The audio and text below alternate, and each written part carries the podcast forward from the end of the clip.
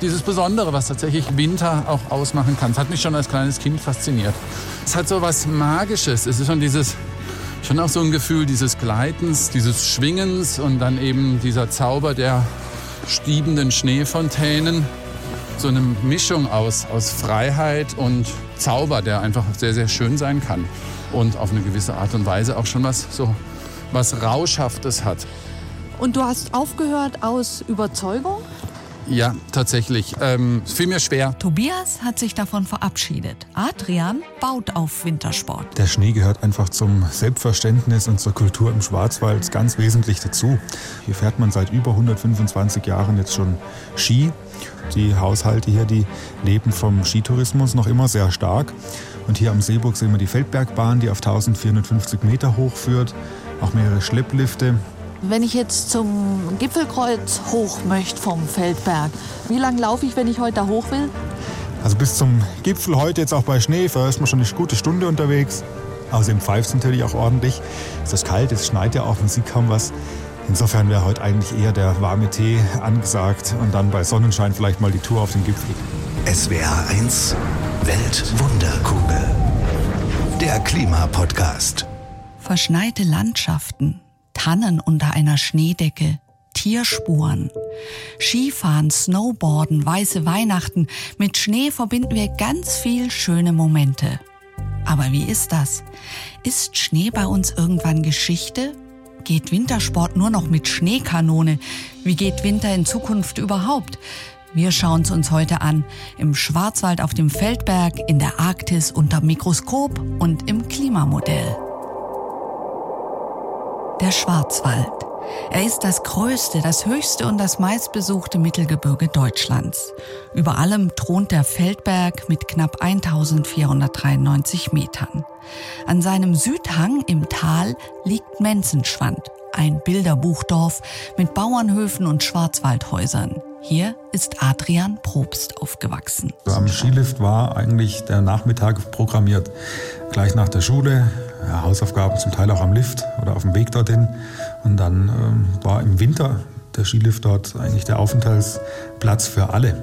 Ähm, man hat die Freunde im Ort dort getroffen, man hat aber auch Freunde aus Nachbarorten immer am Skilift getroffen. Das war der Dreh- und Angelpunkt eigentlich. Heute gibt es in Menzenschwand drei Lifte. Und Adrian ist Bürgermeister von St. Blasien, Chef des Liftverbunds Feldberg und Landeschef der Bergwacht. Ich treffe Adrian am Morgen, 200 Meter unterhalb vom Gipfelkreuz. Bei Minustemperaturen und Schneetreiben. Er sportlich, ohne Mütze, leichte Jacke. Ich dick eingepackt. Der erste Tag, an dem richtig Schnee liegt, 15 Zentimeter, glaube ich, sind es schon. Und mir geht natürlich auch das Herz auf im doppelten Sinn. Einmal, weil ich selber auch begeisterter Wintersportler bin, aber auch, weil der Schnee hier eine ganz wesentliche Ressource ist. Deshalb auch mit Blick auf die Finanzen Freude. Kann man denn beziffern, wie viele Leute ungefähr so an einem guten Wintertag, ja, also wo, wo die Schneeverhältnisse stimmen, wie viel kommen denn da mit dem Auto angefahren? An einem starken Tag, Sonne, vielleicht auch noch Ferienzeiten. Also da haben wir schon über 10.000 Gäste hier im Gebiet, das ist ordentlich. Die ganz überwiegende Zahl kommt mit dem Auto, weil es für Familien natürlich recht einfach ist, mit Kindern, mit Rucksack, mit Skiausrüstung wir versuchen aber mit sehr vielen Maßnahmen den ÖPNV zu stärken und bauen deshalb zum Beispiel die Bushaltestellen aus, verstärken auch Buslinientaktungen, um Stück für Stück eben auch den Mobilitätswandel hier auf den Gipfel zu bringen. Also hast du den Eindruck, das wird schon angenommen? Also unsere Bemühungen, die sind sehr stark und die Nachfrage ist nicht so stark. Wir haben gratis Elektrofahrzeuge bei uns in St. Blas in der Stadt zur Verfügung, die von Gästen, aber auch Einheimischen gratis genutzt werden dürften. Aber äh, richtig angenommen werden sie noch nicht. Auch weil die E-Mobilität hier oben im Hochschwarzwald, wenn dann eineinhalb Meter Schnee liegen und es minus 10 Grad hat, an ihre Grenzen kommt. Noch. Wenn man, wie du jetzt verantwortlich ist, für ganz viele Menschen hier, deren Existenz hängt im Moment wirklich daran auch, wie gut der Wintersport läuft. Wie ist dieses permanente Hoffen, dass genug Schnee kommt, dass genug Schnee liegen bleibt, dass man es irgendwie hinkriegt? Ja, das ist natürlich ein, ein, schwieriger Konflikt auch, den man da in sich trägt. Wir leben vom Wintersport noch. Die Wintersportler bringen eine dreimal so hohe Wertschöpfung hier in unsere Region im Vergleich zu einem Sommersportler, weil die Wintersportler Skipässe kaufen, Ski ausleihen, die gehen mittags in, in der Gastronomie auch essen.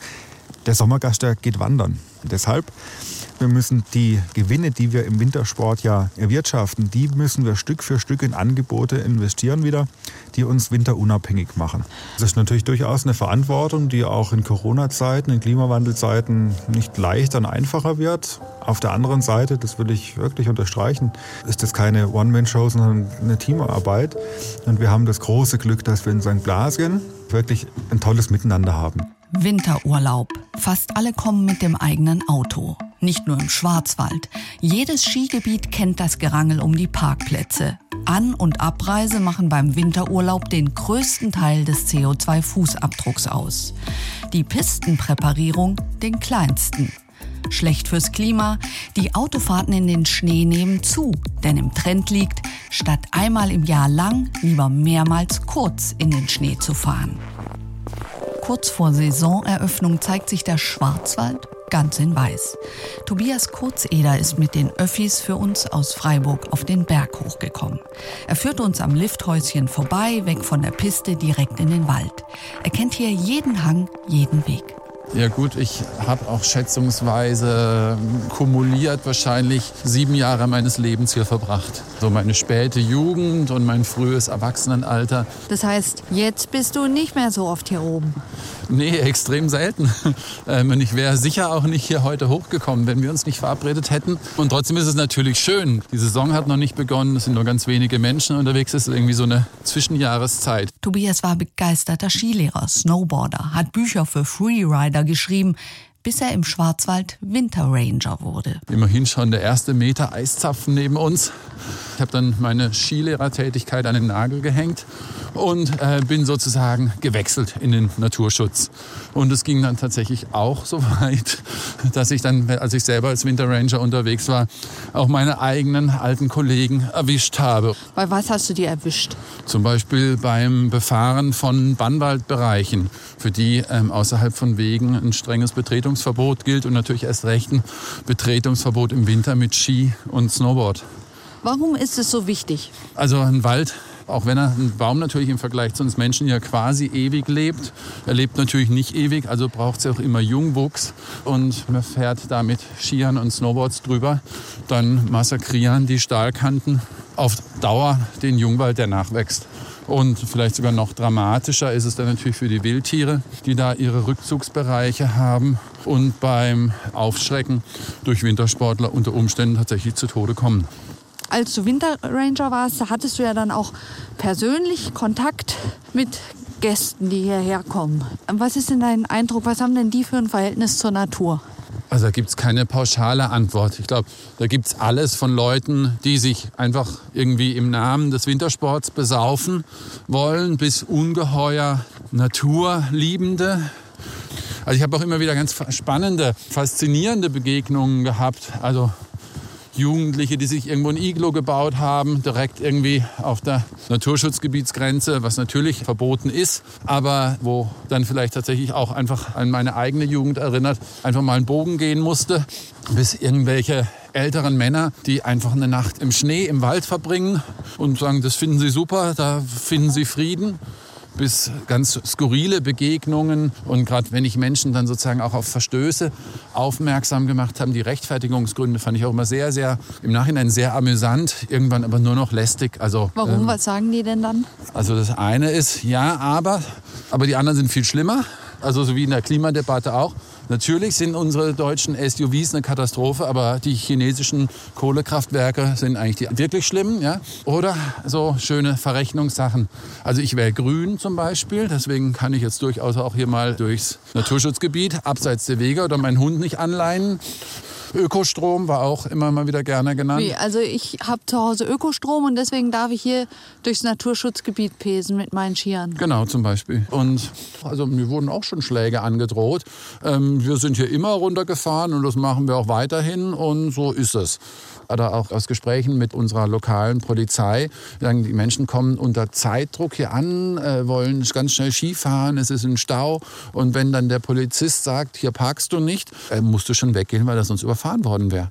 Also hier kommen ja nicht jetzt hunderttausende Monster jedes Mal, aber sozusagen, es ist schon schwierig wenn viele Menschen zur selben Zeit irgendwo hingehen und um ein rares Gut konkurrieren, sei es der Parkplatz, sei es der, der unberührte Tiefschnee, da zeigen Menschen nicht gerade ihr schönstes Gesicht. Der Schnee hier hat was, also man hört es ja, der fällt in kleinen Kügelchen aufs Mikrofon, der hat was von Styropor. Es ist Graupel. Was? Und, Nein, das ist nicht Graupel, das, das, ist, ist schon Graupel. Schnee. Ja, Graupel ist auch eine Form von Schnee. Das ist eindeutig Graupel. Du siehst es hier auf meinem schwarzen Handschuh.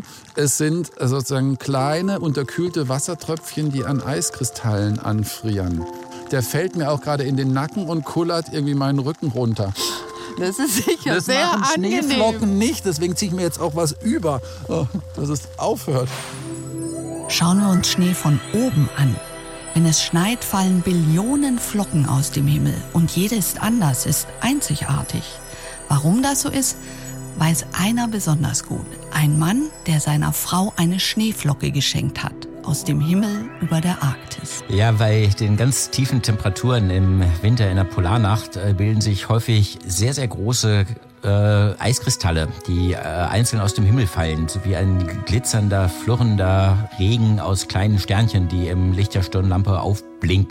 Äh, ganz faszinierend. Äh, die einzelnen Schneeflocken, die aber nicht aus zusammengebackenen Kristallen, sondern aus einzelnen Eiskristallen bestehen, haben einen Zentimeter Durchmesser. Es ist mir gelungen, einige davon einzusammeln, aufzufangen auf Objektträgern, dort in einer bestimmten Technik in Kunststoff in Acryl einzugießen, wobei alle ihre feinsten Verästelungen tatsächlich erhalten bleiben und sich weiß dann abzeichnen und diese Schneeflocke dann eingebettet ist in einer kleinen Plastikfolie. Und da habe ich aus einer dieser Schneeflocken einen schönen Anhänger, einen Kettenanhänger für meine Frau hinterher draus fassen lassen äh, in Silber.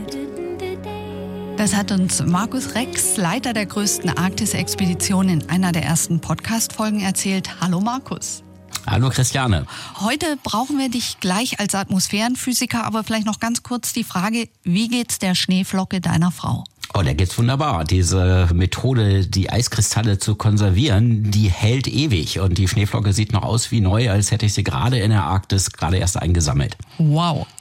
Es gibt ja auch fantastische Bilder von Schneeflocken, also von Eiskristallen unterm Mikroskop. Wunderschöne Sterne sind es und immer ist die Grundform sechseckig. Warum? Das liegt daran, dass die Kristallstruktur von Eis, von Wassereis, in der Regel hexagonal ist. Und hexagonal ist eben gerade eine sechsachsige Grundstruktur. Das heißt, wenn sich da oben die ersten Eiskristallchen bilden, aus denen dann später eine Schneeflocke wird, dann sind das winzige kleine Sechsecke.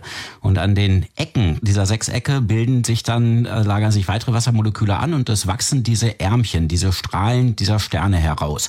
Und deswegen haben alle diese kleinen Sternchen sechs Arme. Und an diesen Armen gibt es weitere Verästelungen und dann gibt es eben Myriaden von verschiedenen Formen. Wenn man sich das jetzt genau vorstellen will, was passiert denn da oben im Himmel? Also wie bildet sich Schnee? Wie entsteht der überhaupt? Ja, da muss schon einiges zusammentreffen, damit es dazu kommt, dass äh, die schönen Schneeflocken vom Himmel rieseln. Zum einen muss es natürlich unter 0 Grad kalt sein und zum anderen brauchen wir eine Wolke. Aber das reicht noch nicht, denn äh, wir haben ja sehr häufig bewölktes äh, Winterwetter, wo es auch kälter als 0 Grad ist. Es schneit trotzdem nicht. Auch bei Temperaturen unter minus 10 Grad da oben sind nämlich die meisten Tröpfchen in der Wolke tatsächlich weiterhin Tröpfchen, flüssige Tröpfchen aus Wasser, was nicht weiß, wie es gefrieren soll, denn da rasen die Wassermoleküle in diesen Tröpfchen hin und her und die wissen einfach nicht, wie sie ein Kristallgitter bilden sollen. Und dazu braucht's in aller Regel jemand, der ihnen das zeigt. Manchmal passiert es spontan, zufällig lagern sich ein paar Wassermoleküle in der richtigen Struktur an. Das ist aber sehr, sehr selten, da müsste man ewig warten. Oft passiert das, wenn in so einem Wassertröpfchen tatsächlich nicht nur Wasser drin ist, sondern ein Aerosolpartikelchen. Das heißt irgendetwas anderes, was da oben in der Atmosphäre rumschwirrt. Das können Pollen sein, das kann Staub aus der Sahara sein. Die haben auch alle eine Kristallstruktur. Das stimmt nicht so genau überein mit der von Wasser, aber es zeigt den Wassermolekülen, wie es geht, wenn da so ein kleines Partikelchen drin ist. Und dann kapieren die plötzlich, wie sie eine Kristallstruktur bilden und äh, fangen an spontan zu gefrieren. Das passiert aber nur in einigen dieser Tröpfchen und das ist der Clou. Denn damit die anfangen zu fallen, müssen sie ja groß und schwer werden. Und das geht nur, wenn einige von denen plötzlich anfangen zu wachsen und die anderen eben ihr Wasser den anderen Wachsenden zur Verfügung stellen. Und äh, irgendwann sind die Eiskristalle so groß, dass sie anfangen aus dem Himmel zu rieseln und dann fängt es bei uns an zu schneien. Also ich bin jetzt schon in, voll in der Schneewolke mittendrin. Woher kommt es eigentlich, dass wenn wir in einer verschneiten Landschaft unterwegs sind, also eine jetzt ohne Skirummel drumrum, dass es da immer so still ist? Ja, diese wunderschöne Stille, die, die wir alle mit den tief verschneiten Landschaften verbinden. Das liegt daran, dass der Schall von allem, selbst äh, wenn wir uns unterhalten oder von anderen Quellen, wo so ein bisschen Geräusch ausgeht, der wird immer reflektiert von den Oberflächen und kommt dann zu uns in unser Ohr. Aber wenn Schnee auf der Oberfläche liegt, das ist so eine fein verästelte Oberfläche, dann sinkt der Schall tief da rein und kommt nicht gut wieder zurück. Die kann keine, kann den Schall nicht so gut reflektieren und deswegen wird jedes Geräusch ganz stark gedämpft und es wird plötzlich ruhig und still und es strahlt, glaube ich, auch auf uns selber ab. Und wie sieht es aus mit Kunstschnee? Also kann der denn eigentlich auch so wunderschöne Kristalle bilden wie der echte Schnee? Ja, Kunstschnee ist ja immer nur so ein bisschen ein Behelf. Ich mag den echten Schnee ja doch sehr, sehr viel lieber. Denn damit es diese wunderschönen Eissternchen gibt, diese Schneeflocken, die wir ja alle kennen und bewundern, äh, braucht es Zeit. Die müssen langsam wachsen, sie müssen langsam durch die Atmosphäre sinken und dabei immer größer werden. Die Zeit hat der Kunstschnee in den Schneekanonen nicht. Da gefriert das Wasser eher zu kleinen Körnern Körnchen, die gar nicht so diese verästete Kristallstruktur haben, die auch das, die Geräusche nicht ganz so gut dämpfen. Das passiert bei dem echten Schnee auch manchmal, wenn er lange am Boden liegt und immer wieder die Sonne drauf scheint und er so ein bisschen anschmilzt und dann wieder friert, dann wird er auch zu diesen kleinen Körnchen und dann sieht er der Struktur von Kunstschnee etwas ähnlicher. Im Schwarzwald auf dem Feldberg stehen Schneekanonen gut verteilt auf dem Hang der Sechsersesselbahn. Eine zuverlässig befahrbare Piste, vor allen Dingen in den Weihnachtsferien, sichert Arbeitsplätze und Einkommen. Für Kunstschnee wird Wasser unter hohem Druck durch kleine Düsen gesprüht. Für einen Hektar Kunstschnee braucht man bis zu 5 Millionen Liter Wasser und viel Strom. Die Böden frieren darunter oft tiefer als unter Naturschnee. Ob Böden und Vegetation geschädigt werden, hängt davon ab, wie und wo die Anlagen gebaut werden. Der Plan von Adrian, dem Bürgermeister von St. Blasien, Wintersport womöglich nachhaltiger zu machen. Manchmal muss ich auch ehrlich sagen, die Diskussion über die Sinnhaftigkeit oder Art und Weise von Beschneiung, ähm, die hängt mir auch manchmal zum Hals raus, weil sie oft unqualifiziert schwarz-weiß geführt wird. Also wir haben hier ein Speicherbecken und die Gestaltung bei uns äh, sieht auch so aus, dass wir kein Betonbecken ausgießen, sondern dass wir naturnahe Becken ausformen. Und äh, wir leiten dort das Oberflächenwasser ein, bringen es dann genauso wieder auch auf die Oberfläche aus. Und im Frühjahr, wenn der Schnee dann schmilzt, äh, wandert das Wasser dann wieder auf dem natürlichen Weg in diesen Kreislauf des Wassers zurück. Ähm, ja, wir haben da ganz, ganz tolle Kooperationen und Begleitungen durch Institute. Die Deutsche Sporthochschule in Köln zum Beispiel, der Deutsche Wetterdienst, da gibt es ganz, ganz viele. Die nehmen uns auch wirklich ran und fordern uns und äh, hinterfragen sehr kritisch. Aber das muss ja auch so sein, damit wir dann zu guten Lösungen kommen. Gibt es denn irgendeine Aktion, eine, die in Richtung Klimafreundlichkeit geht, die du angestoßen hast, auf die du besonders stolz bist? Mittlerweile werden alle Bahnen und alle Schneekanonen hier mit 100% Ökostrom unterhalten. Das ist schon mal ein wichtiger Baustein, ähm, ja, über den ich mich auch sehr freue. Der zweite Teil, das ist auch ein Herzensthema, ist, wie bauen wir? Wie bauen wir Talstationen und Bergstationen? Wie bauen wir Gastronomie? Gestern durfte ich unseren neuen Kindergarten einweihen und wir bauen hier in Vollholz. Also immer mit einem regionalen, nachwachsenden, natürlichen Rohstoff, der hier aus der Region äh, kommt, mit dem man sich identifizieren kann und der dann ja auch eine Botschaft sendet. Du bist ja jetzt der Landeschef der Bergwacht Schwarzwald. Wie ist es, über den Schwarzwald drüber zu fliegen im Rettungshubschrauber? Das kommt natürlich auf den Einsatz drauf an, äh, welches Gefühl man bei so einem Flug hat. Wenn es ein kritischer Einsatz ist, sind die Gedanken voll beim Einsatz. Dann ist die Umgebung und der Grund, über den man fliegt, nebensächlich. Auf dem Rückflug aber natürlich sind es auch Eindrücke und Bilder, die einem weiter natürlich in Verbindung bringen mit dieser, mit dieser Landschaft, mit den Menschen, mit der Kultur vor Ort. Also manchmal der, der Blick von oben über die Täler und über die Berge, äh, der bringt schon viel. Wie ist der Blick, wenn, und solche Winter haben wir ja auch manchmal, also wo du nur so eine schmale Bahn hast, die man mit Kunstschnee hingemacht hat? Ja, das sind natürlich erstmal für jemanden, der von außen drauf blickt, ähm, durchaus auch fragwürdige Bilder. Es sieht unnatürlich aus. Es ist ja auch in großen Teilen erstmal eine unnatürliche Sache. Und dann kommt es sehr darauf an, wie differenziert man sich mit dem Thema auseinandersetzt. Eine klare, einfache Wahrheit gibt es da nicht, sondern das ist immer für mich zumindest der Dreiklang. Ökologie, Ökonomie und Soziales. Nur wenn diese drei Dinge wirklich gleichgewichtet in der Waage sind, dann hat man Nachhaltigkeit erreicht. Aber es sind ja schon Eingriffe in die Natur, die man macht für das Skifahren. Ja? Also man rodet Bäume, man drückt äh, den Boden platt. Wie passt es zu deinem Naturbegriff? Also im Skigebiet Feldberg, wir roden keine Wälder ab, sondern wir nutzen offene Flächen, die im Sommer als Weide genutzt werden. Gerade hier in Baden-Württemberg, im Hotspot der touristischen Entwicklung, mitten im Naturpark Südschwarzwald. Da legen wir natürlich einen sehr starken Fokus auf ökologisch auch nachhaltig gedachte Lösungen. Wenngleich ich natürlich auch dazu sagen muss, da sind noch viele, viele Schritte zu tun, um in Zukunft noch nachhaltiger ein Skigebiet zu betreiben. Sagt Adrian. Tobias, der ehemalige Snowboard-Fan und Winterranger, hat inzwischen vier Kinder, unterstützt Fridays for Future und unterrichtet an der Universität Freiburg und am Gymnasium über Nachhaltigkeit und Transformation. Er bleibt bei seinem Ausstieg aus dem Wintersport. Je voller es wurde, umso störender wurden auch die negativen Aspekte für mich. Und ich habe mehrere Jahre dafür gebraucht, aber ich habe es gemacht und es fühlt sich gut an. Okay, und jetzt heute laufen wir durch den Schnee. Der ist ganz schön tief heute schon, gell? Das ist wie so eine kleine, ja, halt noch völlig unberührt hier, auch die Waldwege. Ja, aber es ist und das ist tatsächlich auch das, Schöne, es ist ja trotzdem schön. Ich muss jetzt nicht hier irgendwie den Steilhang runter äh, rasen und die, ja, die Winterlandschaft Winterlandschaft sein zu lassen. Also mehr Gast zu sein als Konsument. Wie erlebst du die Jugendlichen, also wenn du die unterrichtest in Freiburg, ganz in der Nähe vom Schwarzwald?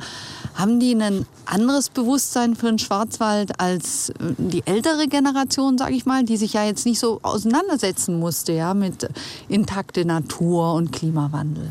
Also ob die ein anderes Verhältnis zum Schwarzwald haben, das kann ich überhaupt nicht sagen, weil da letztlich ist der Schwarzwald ja nur eine Landschaft von vielen und die Probleme, die es hier gibt, die gibt es ja auch sehr ähnlicher Art und Weise in anderen Landschaften auch. Also was ich aber erlebe, dass da wahnsinnig viel Angst da ist, dass ein, ein total großes Wissen für die Bedrohtheit letztlich auch ihrer Zukunft ist. Ich hatte neulich in einem Gespräch mit Studierenden in so einer Vorstellungsrunde, da meinte eine Teilnehmerin sehr salopp, äh, Entschuldigung für den etwas vulgären Ausdruck, via Fakt, quasi, dass wir es irgendwie vermasselt haben ähm, und dass es jetzt einfach wirklich schwierig wird. Dieses Bewusstsein ist da.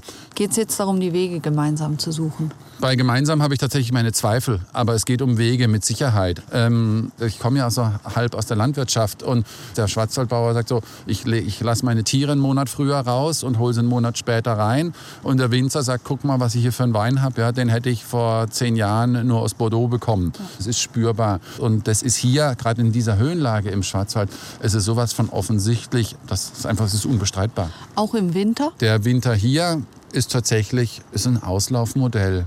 Und ich meine, ich bin ja jetzt natürlich schon ein bisschen älter, aber ich bin jetzt nicht 100 Jahre alt. Und ich erinnere mich dran eben als Kind, oh, es war Winter und unter Umständen habe ich halt die Stalltür nicht mehr aufgekriegt, ohne erst mal eine halbe Stunde zu schippen. Und irgendwann saß ich mal im Bus hier hoch, da meinte ein Opa zum anderen, ähm, wir sind hier noch im August Skifahrer. Wenn wir das heute Kindern erzählen, ich merke es auch selber an meinen eigenen Kindern, würden die hier jetzt heute mit mir herkommen, die würden sagen, wow, was für eine Menge an Schnee. Ja, und ich meine, es sind halt nun 15 Zentimeter. Für die ist das viel. Schnee früher, Schnee heute. Erinnern wir uns immer richtig? Wir können es überprüfen. Also man kann zum Beispiel neben der Schneehöhe auch messen, wie lang eine Wintersaison ist. Man kann messen, an wie viele Tage es geschneit hat. Das sind so verschiedene Parameter, woran man festmachen kann, was für eine Art Winter wir hatten. Ja. Das ist Hans Schipper, mhm. Klimaforscher und Leiter des Süddeutschen Klimabüros am KIT bei Karlsruhe. Ja. Woher kommt denn Ihr hübscher Akzent? Ursprünglich komme ich aus den Niederlanden, bin aber aus beruflichen Gründen dann nach Deutschland gezogen. Wie ist es denn nun, wenn wir weit zurückgehen in die Vergangenheit? Gab es da wirklich mehr Schnee? In der Vergangenheit gab es mehr Schnee. Im Feldberg ist das deutlich messbar. Also seit etwa vor 50 Jahren hat das immer weiter abgenommen und zwar ungefähr fünf Tage pro Jahrzehnt. Also jede zehn Jahre fünf Tage weniger Schnee auf dem Feldberg. Wie viele Schneetage haben wir denn heute dann noch? Das wäre ungefähr ein Monat weniger. Also das wäre etwa vier Monate noch. Es gibt auch Jahre, wo es sehr viel Schnee gibt und weniger Schnee. Aber der Trend ist so der letzten 50 Jahre eindeutig in Richtung weniger Schnee. Und nicht nur in der Länge der Schneesaison, sondern auch in der Schneehöhe. Also jedes Jahrzehnt wird der Schneehöhe 10% weniger. Das heißt aber, dass vor 50 Jahren praktisch der Schnee doppelt so hoch lag wie heute. Ja, so im Schnitt schon, genau. Jetzt schauen wir mal in die Glaskugel, in die mhm. Schneekugel. Es kommt ja immer darauf an, wie wir uns verhalten, wie sehr sich die Erde erwärmt. Also mal angenommen, wir machen mehr oder weniger so weiter wie bisher, ja. Wie viel Schnee haben wir dann zum Beispiel im Jahr 2050, also in knapp 30 Jahren?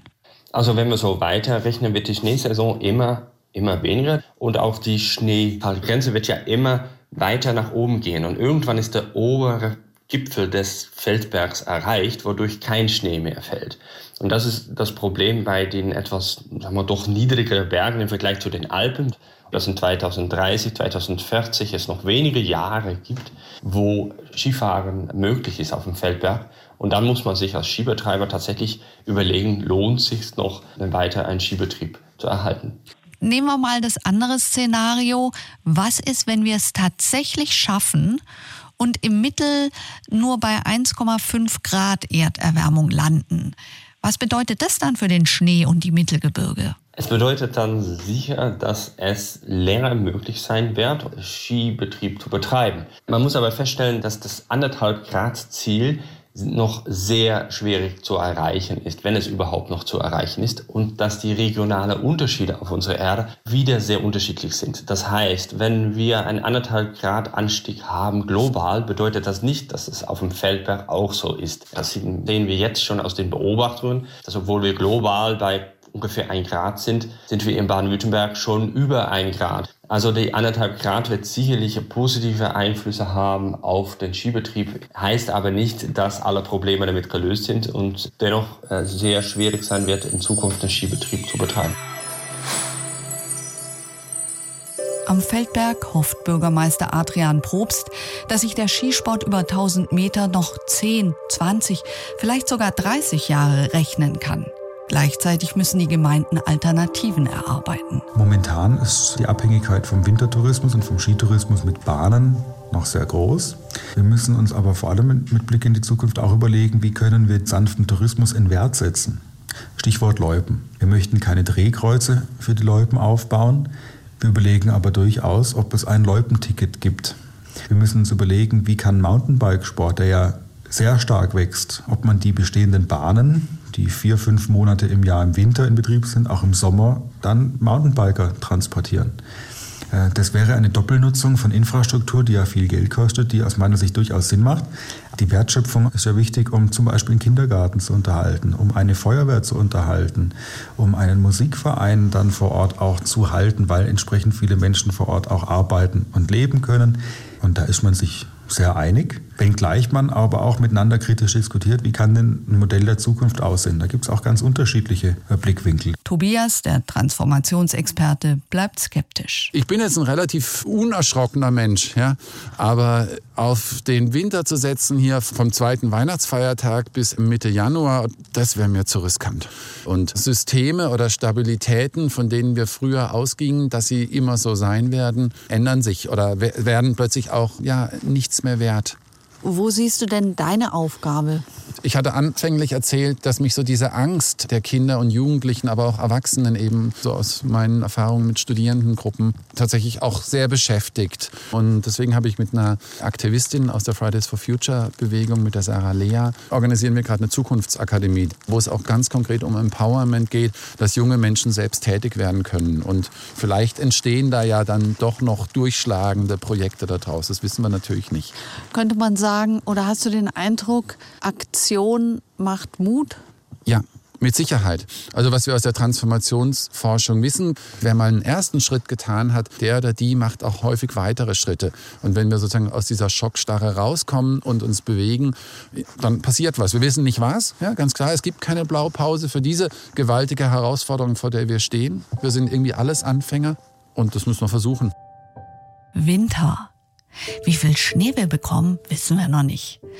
Bilder von Schnee haben wir alle im Kopf. Das ist eins der frühesten Bilder von Markus, dem Polarforscher. Das ist tatsächlich der Bau von Schneemännern bei uns im Garten mit meinen Eltern zusammen. Wir haben dann später als Jugendlicher auch schöne Iglus gebaut. Aber so das erste, an das ich mich zurückerinnere, da war ich bestimmt noch im Vorschulalter, ist, dass wir plötzlich durch äh, Rollen dieser, dieser Schneebälle, äh, ich ganz fasziniert war, dass man daraus riesige Kugeln produzieren kann und ganz tolle Schneemänner bauen kann, die größer waren damals als ich selber. Bald ist Weihnachten. Adrian weiß schon, wie er feiern wird. Ganz klassisch mit der äh, Familie daheim, Abendessen, Bescherung. Ganz einfach und um 22 Uhr dann die Christmette im Dom in St. Blasien. Äh, da kommt man rein, es leuchtet kein Licht, nur Kerzen. Und dann wird gemeinsam gesungen. Das ist ähm, Ritual schon immer. Adeste fidelis leti triumphantes.